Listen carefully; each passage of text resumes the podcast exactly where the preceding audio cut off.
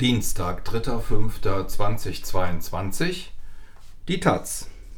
Wer steht da eigentlich im Atelier? Hierarchiefreies Nebeneinander ohne Vorwarnung. Die Whitechapel Gallery in London stellt mit Exponaten aus aller Welt das Atelier als Ort der Kunstproduktion vor. Von Katharina J. Tschichosch. Da steht er, der Künstler, und kann nicht anders steht da barfuß im gestreiften Seidenpyjama, Kippe im Mundwinkel, inmitten seiner geschmackvollen Mid-Century-Behausung Tropenholz und Kaminwand, Kunstbuchstapel, skandinavische Stuhlklassiker, japanisch inspiriertes Minigärtchen und schüttet buchstäblich ein Bild aus dem Ärmel. Der Boden ist mit Zeitungen ausgekleidet, darauf platziert allerlei Becher und Schalen mit leuchtenden Farben, die jetzt auf ihren Einsatz warten. Gerade hat sich unser Protagonist für ein Gelb entschieden, das in den lässigen Schüttungen aus Blau, Orange, Grün, Rot an die Seite stellen möchte. Spätestens an diesem Detail kippt die vorgebliche Dynamik. Die Farbe, die da aus ihrem Becher zielsicher gen Leinwand steuert, ist zu Gelee erstarrt. Das Bild des schaffenden Kreativen für immer eingefroren in einem lebensgroßen Leuchtkasten. The Gifted Amateur hat der kanadische Künstler Rodney Graham seine Arbeit genannt, die so einiges über landläufige Vorstellungen und auch tatsächliche Umstände von Künstlerdasein verrät.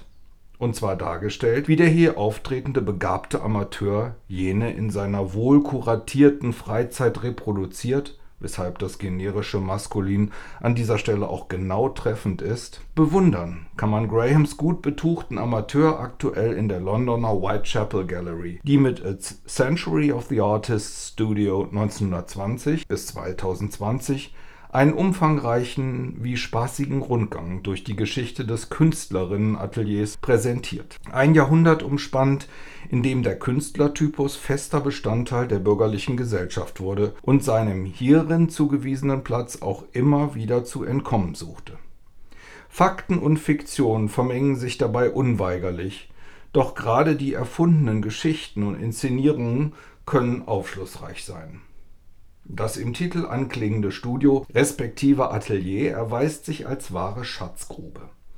Weil die Arbeitsumgebung ultimativ alle Künstlerinnen und Künstler betrifft, also eines jener ihrer raren universellen Ausstellungsthemen unserer Zeit noch sein kann, dessen individuelle Ausgestaltung aber wiederum enorm verschieden ausfällt.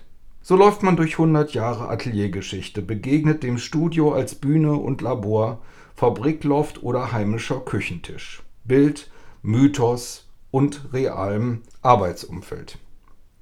Natürlich gibt es die großen Klassiker der jüngeren Kunstgeschichte zu sehen, das Grau in Grau, aus dem sich Alberto Giacomettis Atelier auf der Leinwand herausstellt.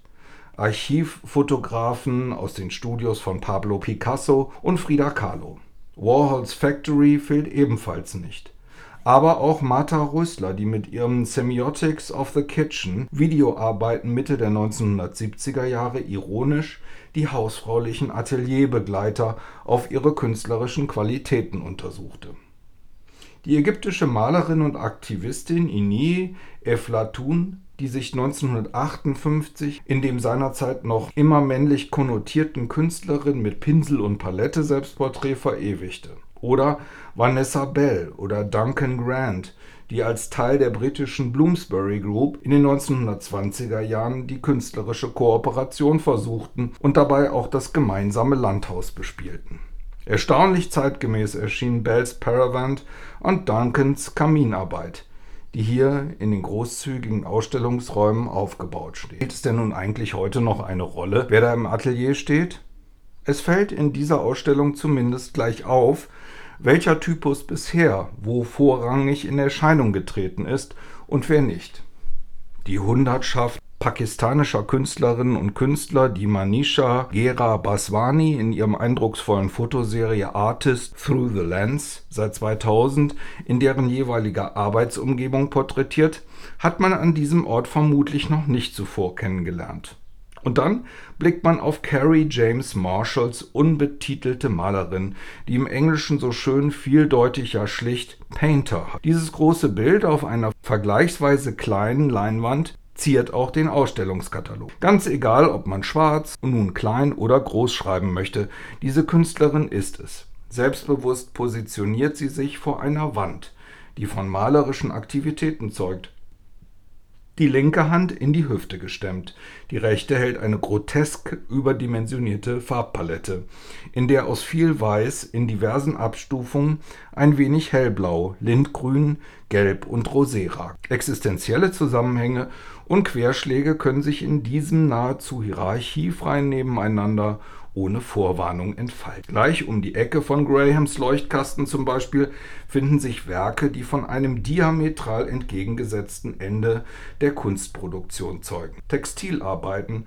der Aperillas Workshops, hergestellt in den 1970er Jahren in Chile dass die bunten, naiv daherkommenden Patchwork-Bilder mit den grauenhaften Szenerien von Entführung, Zwangsarbeit und roher Gewalt keine genaueren Hinweise auf ihrer Künstlerinnen verraten, ist Absicht. In Aparillas trafen sich Frauen, die persönlich erlebte Schrecken der chilenischen Militärdiktatur, verlorene Söhne und den Terror der alltäglichen Gewaltherrschaft gemeinsam verarbeiteten in Bildern, deren Autorinnen geheim bleiben mussten und die dabei im kollektiven Verbund trotzdem eine gemeinsame Stimme gegen das bleiernde Schweigen im Land fanden. Rund 100 Arbeiten umfasst dieser Überblick. Sie handeln nicht zuletzt auch von Müßiggang, der rasch seinen eigenen Sog entwickelt.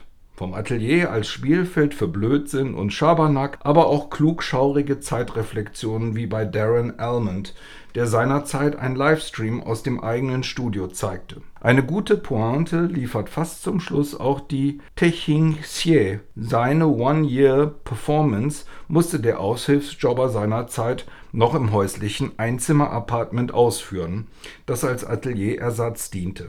Sie hat ihn so berühmt gemacht, dass sich der dann hauptberufliche Künstler dann wohl auch die bürgerliche Variante des obligatorischen Studios leisten konnte. A Century of the Artist's Studio, 1920 to 2020. Whitechapel Gallery, London bis 5. Juni, Katalog 25 Pfund Sterling.